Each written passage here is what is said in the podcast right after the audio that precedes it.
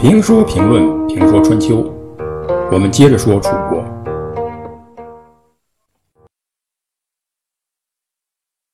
正如人们所预想的，周天子听了很生气。周的天下再乱，也轮不着你楚国来管理吧？对这种无理又无礼的行为，周天子不仅不答应，反过来责怪随国国君。先祖把你们安排在那里，就是让你们管束楚国人。你们怎么胳膊肘往外拐呢？替他们说话。周天子不知道，这个时候，周天子已经不是当年的周天子了，隋国也不是当年的隋国了。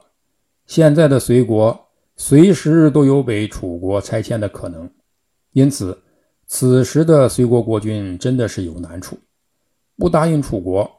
隋国就会被楚国人拆迁，人家得罪不起。然而，地位在上面的人是很容易不体谅地位在下人的难处的。隋国的国君不得已回来向楚国报告。第二年，也就是楚武王在位的第三十七年（公元前七百零四年），隋国国君报告楚国，说周天子拒绝提高。楚军的名号，楚王听了大怒，说：“我的祖先玉熊是你们文王的老师，因为死得早，成王分封时，竟只赐予我先祖很低的爵位和田地，让他住在楚地。现在我把这里治理的那么好，蛮夷部族都顺服，可是周王不加封爵位，那我只好自封尊号了。王不加位。”我自尊啊，于是他自己称了王，这也成为楚人不服周的最早的表现。称王要有人承认，要有人纳贡，否则称王还有什么意思？于是楚武王又邀请周边的一些小诸侯到沈路，也就是今天湖北省宗祥市东来会盟，尊自己为王，给自己纳贡。周边的这些小国，你可以来啊，也可以不来，但后果你要想好。这些小国呢都不傻，识时务者为俊杰，所以大多都来了。但黄国和隋国两国的国君却不给面子。黄国在今天河南潢川一带，距离沈路有点远，情有可原。身边的隋国没到，那是相当的看不起楚国，因此。楚国是一定要给隋国一点颜色的。楚武王派人去训斥黄国，黄国就此得罪了楚国。但是伐黄呢，是以后的事然后楚武王亲自率领军队讨伐隋国。楚国的大军驻扎在汉水、淮水之间。《左传》记载了这次战事。当时，隋的大夫季梁建议向楚国人。投降，如果楚国人接受了，可以免于一战；如果他不接受，然后再作战，那样可以激怒我军将士，激发士气。而楚军呢，由于我军先来投降，就必然小瞧我们，小瞧我们就就必然懈怠，这样就有可能战胜强大的楚军。但是隋国的少师不同意，他对隋国的国君说。对待楚军必须速战，不这样就会丢失战胜楚军的机会。当然，你也怨不得少师这么说。两年前，楚军伐隋，曾让少师去和谈，并邀请少师呢检阅楚国的军队。为了迷惑隋国，楚军在令尹窦伯比的建议下隐藏了实力。人家外军出访，三军仪仗队。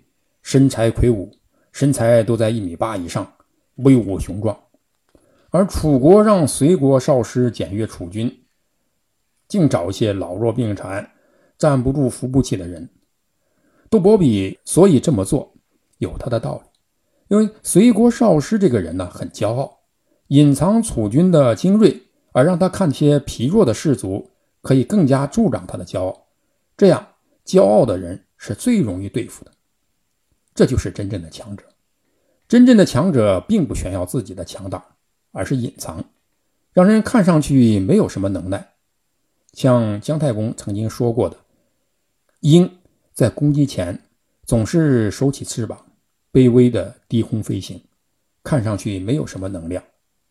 老虎在攻击前也是先匍匐在那里，看上去没有什么能耐。”杜伯比的这一招果然管用，虽然当时没有开战，却蒙蔽了隋国的少师。这次两军对垒，这个少师呢，立刻回忆起曾经见识过的楚军，心里已经有数了。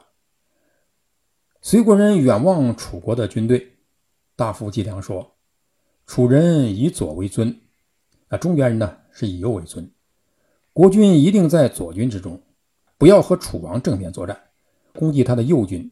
右军没有好的指挥官，必然失败。他们的偏军一败，大众就离散了。但少师坚信楚军没有什么战斗力，说不与楚王正面作战，这就表示我们和他不能对等。春秋时期的战争有讲究，要兵对兵，将对将，不然就是掉价。所以隋国国君隋侯没有听从季梁的劝谏。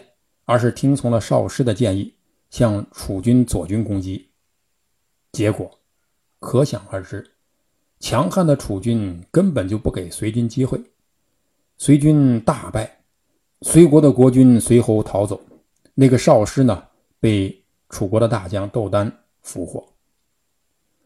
经过这一战，隋国知道了楚国这个马王爷究竟有几只眼，因此。要求和楚国讲和，这里的讲和实际上是求和，话语权呢都在楚国，隋国根本就没有议价的权利。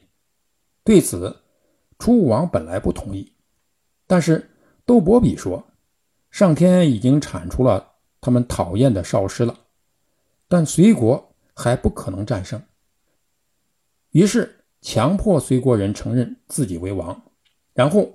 用标准化的说法，楚隋订立盟约后，楚国撤军。从此以后，楚人就完全不跟周天子玩了，自成体系的发展起来。